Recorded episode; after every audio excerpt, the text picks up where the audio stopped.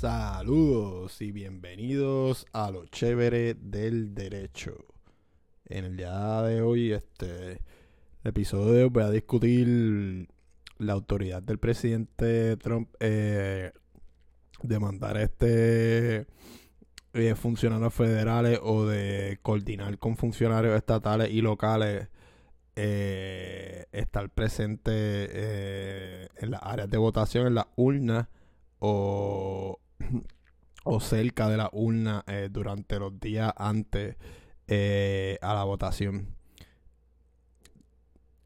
El presidente Trump eh, ya lleva varios meses este tratando de manipular indirectamente el sistema de elecciones.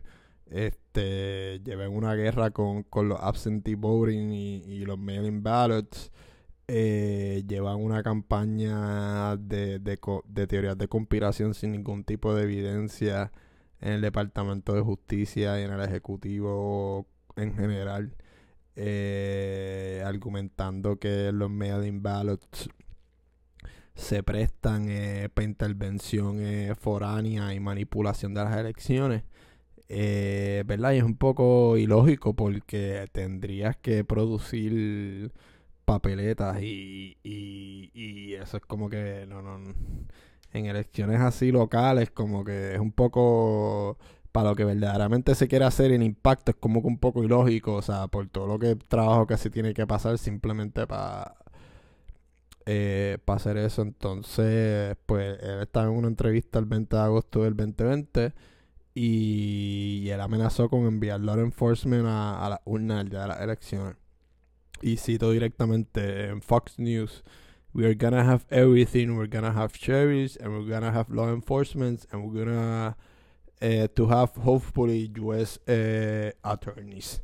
Y pues el episodio de hoy eh, se trata de las autoridades legales pues que hacen que, que, que esto sea imposible pues si a Trump o alguno de sus asesores se le ocurre dar el visto bueno eh, para hacer este tipo de, acciones. Número uno, hay algo que se llama la, la, la décima enmienda. La décima enmienda en general contiene lo que le llaman los police powers eh, de los estados. eh, es la, la enmienda de la constitución referente a la autonomía de los estados. Y lo que dice en general es que todo poder que no esté expresamente escrito en la constitución eh, como poder del Congreso, pues será este eh, de la completa eh, autonomía de, los estados. Y, y, pues como cuestión premiral, la décima enmienda y esos principios del federalismo le impiden al presidente usar su autoridad o- o su posición oficial para tratar de manipular a autoridades estatales, locales, alguaciles, sheriff. Él no los puede mandar a la urna, él no puede hacer nada con las autoridades estatales y locales. Y si hay autoridades estatales o locales que sean así igual de trogoditas y vivan en la misma dimensión y el mundo mágico constitucional de él, eh, eh, pues tampoco pueden coordinar el gobierno federal y el otro gobierno eh, para ir a las urnas y, presenciar su autoridad. Hay varios estados que tienen leyes pro- prohibiendo que ningún tipo de de, de oficial eh, o funcionario de gobierno esté en las urnas, excepto que no sean funcionarios electorales. eh, y entre ellos está California, Georgia, Minnesota, Nuevo México, eh, Carolina del Sur y, Tennessee. Esta interferencia también puede violar la constitución en la enmienda primera, en la quinta y en la decimocuarta. Eh, la quinta enmienda requiere una eh, elecciones justas y, y pues los funcionarios gubernamentales no pueden usar sus poderes oficiales eh, para manipular el proceso electoral y influir en el resultado eh, que les interesa. eh, cualquier decisión que el presidente eh, tome para usar sus poderes oficiales para reclutar a la policía federal o estatal eh, o a manipular el resultado violaría el derecho de los votantes elegibles a votar en, una elección. si un ejecutivo ordena a, cualquier funcionario, especialmente a uno de, ponle tú que el Departamento de Seguridad Pública, hay que investigue un fraude electoral, pues ahí entonces podríamos estar hablando de indirectamente una intimidación inconstitucional. Y fue un caso que se llama League of Women Voters versus Florida eh, o Florida versus Scott. en un caso de 1939, Joner versus Browning, el tribunal declaró como inconstitucional la práctica de los gobernadores de usar eh, la policía estatal eh, para meterle miedo a los votantes y para que los votantes locales, en el caso del caso Shelby County, eh, no fueran a, votar. Pues, y la enmienda quinta, primera y decimocuarta también le requiere a los funcionarios federales y estatales a utilizar sus poderes en la aplicación de la ley de una manera eh, no partidista, no arbitraria, no caprichosa y, y pues, ¿qué significa esto? Pues que los funcionarios públicos no pueden usar sus poderes políticos en represalias de actividades que están protegidas por derechos constitucionales, como por ejemplo la libertad de expresión, o sea, otros candidatos que se están expresando, que están ejerciendo sus derechos, eh, los partidos políticos, o sea, ya eso, tú estás tomando represalia indirectamente contra derechos constitucionales eh, de otras personas. Si la motivación del presidente es un inconstitucional, aunque termine siendo una acción constitucional, pues eh, violaría la constitución como quiera. Este, por ejemplo, si mi motivación es eh, suprimir el derecho constitucional de, de, cierto tipo de, electorado, aunque la acción que yo tome, pues maybe está en un híbrido o está en un punto legal donde yo puedo actuar. Eh, pero el, el, efecto y el motivo es uno inconstitucional, pues, pues es inconstitucional eh, la acción. Ahora voy a pasar a, las leyes federales que, prohíben específicamente la interferencia electoral por, funcionarios federales. Eh, eh, está el 18 USC, United States Code, sección 592. El 592 eh, no permite que, que las fuerzas federales ni las militares estén presentes en la urna, específicamente prohíbe a oficiales del ejército o, a cualquier persona en el servicio civil, militar o naval de Estados Unidos de traer o retener tropas o hombres armados en cualquier lugar donde se, se celebre una elección. Está en la sección 593 que prohíbe a cualquier miembro de las Fuerzas Armadas que interfiera en las elecciones y esto incluye la intimidación de votantes o interfiriendo eh, con funcionarios electorales.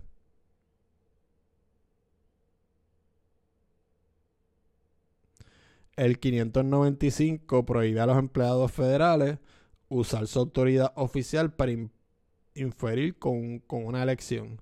Específicamente, el estatuto prohíbe a cualquier persona empleada en cualquier puesto administrativo por los Estados Unidos o por cualquier departamento o agencia de los mismos usar la autoridad oficial con el propósito de interferir o afectar una elección presidencial o del Congreso. El castigo es hasta un año de prisión o una multa.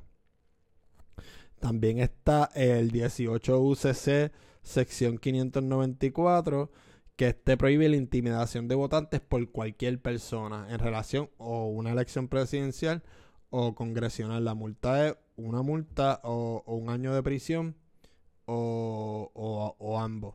También hay unos estatutos especiales eh, relacionados con, la intimidación eh, de los votantes a la hora de votar que también podrían eh, ser pertinentes en en esta controversia si, si se da algo. Está la sección 11, subsección B del Voting Rights Act y la sección 131, subsección B del Civil Rights Act del 1957, codificado en el United States Code sección 103007B y 1010 10 10.10.1b y pues las dos, estas dos secciones prohíben ampliamente la intimidación de los votantes por cualquier actor privado o gubernamental y esto incluye la fuerza o law enforcement. Eh, la cualquier eh, presencia de funcionarios encargados de hacer cumplir la ley o de observadores electorales vestidos con ropa de apariencia oficial en lugares de votación para operaciones de seguridad de las boletas puede intimidar ilegalmente a, los votantes. Esto es un caso del distrito de Nueva Jersey, Democratic National Committee versus Republican National Committee de 2009. También está el Ku Klux Act 42 United States Code 1985, subsección 3, cláusula tercera, que también prohíbe las conspiraciones para prevenir por la fuerza, intimidación o amenaza que cualquier votante legítimo apoyo defienda a cualquier candidato en una elección presidencial o del Congreso. En la medida que el gobierno federal o la campaña de Trump trabajen en conjunto con las fuerzas eh, estatales o locales para intimidar a los votantes, podrían entrar en una violación de este estatuto y estarían sujetos podrían estar sujetos a responsabilidad eh, legal y, civil. Esto para mí es un warning eh, bastante serio. Esto es la segunda vez. La primera vez fue cuando Trump eh, decidió, sugirió que se cambiaran las fechas de las elecciones, que, no puede hacerlo él, nada más lo puede hacer el, el Congreso. Eh, eso está set eh, por fecha constitucionalmente, cuando el Senado se tiene que reunir, cuando el presidente juramenta. Eh, hay otras cosas que, que, no están set constitucionalmente, pero están por estatuto. recientemente Marco Rubio presentó un proyecto de ley para aplazar eh, eh, cuando se reunían para para contar los votos del colegio electoral eh, para evitar una crisis constitucional porque no se pudieron reunir a, contar los, los votos o porque todavía pasó un proceso con las elecciones o porque hubo un problema y para ese tiempo no llegó eh, el conteo que necesita mínimo cada uno para ser presidente. Por si pasa algo y, hay un riesgo a que se tenga que aplicar unas disposiciones constitucionales que, nunca se han aplicado, pues Marcos Rubio sabiamente, y se lo aplaudo, eh, que, el hombre no es de mi agrado, eh, que haya presentado eh, ese proyecto de ley en el Senado para pa, que se aplacen eh, eh, esas fechas para contar lo, para los votos de, de, los colegios electorales. Y, y, pues nada, yo creo que yo no sé si es que Trump tiene miedo o, o, Trump se visualiza que está que va a perder por cómo manejarlo de lo de lo de la pandemia, eh, pero ya él seriamente eh, está pensando en el 2020 y, llevan unas acciones deliberadas y planeadas con, su departamento de justicia de, cómo implícitamente e indirectamente ellos son los que están interviniendo con, con las elecciones. Ellos tienen un caso en Pensilvania. Eh, donde ellos están alegrando fraude en un sistema de, de mail-in ballots para que no se haga, pero entonces en un interrogatorio que le hicieron, un algún descubrimiento de prueba, ellos sometieron una contestación de 528 páginas y en ninguna de esas 528 páginas citaron eh, un problema real donde haya ocurrido fraude eh, por, a través del sistema eh, de, de mailing ballots. Este. Y, y pues Trump con, con estas acciones, pues lo que está es demostrando que él verdaderamente lo que quiere es ser un, un, déspota y, un dictador. Eh, tanto que habla de China, ¿verdad? Aunque es medio hipócrita porque ellos no, no sacan a, su a, a, todas las compañías que tienen ahí ni, ni los negocios que él tiene ahí. Pero sí, él seriamente, ya por lo menos el Postmaster General, que él es, el encargado del correo general en Estados Unidos, por lo menos dijo que, que iban a echar para atrás eh, los cambios de policy que habían hecho, que, que pues que iban a afectar eh, todo esto en las elecciones y pues que, que iba a entrar en un caos. Y pues ahora mismo está eh, eh, ese tema de del correo en Estados Unidos, están bien, bien alarmados y, y hay que estar pendientes. Aunque los presidentes pues no tienen, nunca hacen nada o casi nada por Puerto Rico, por, por no decir nada, a Puerto Rico pues le convendría claramente pues que, que Biden ganara. Aunque yo pienso que es un flojo, pero como que era. Cualquier cosa eh, es mejor que es mejor que Trump y más con lo que con lo que salió eh, recientemente de, del ex eh, miembro de,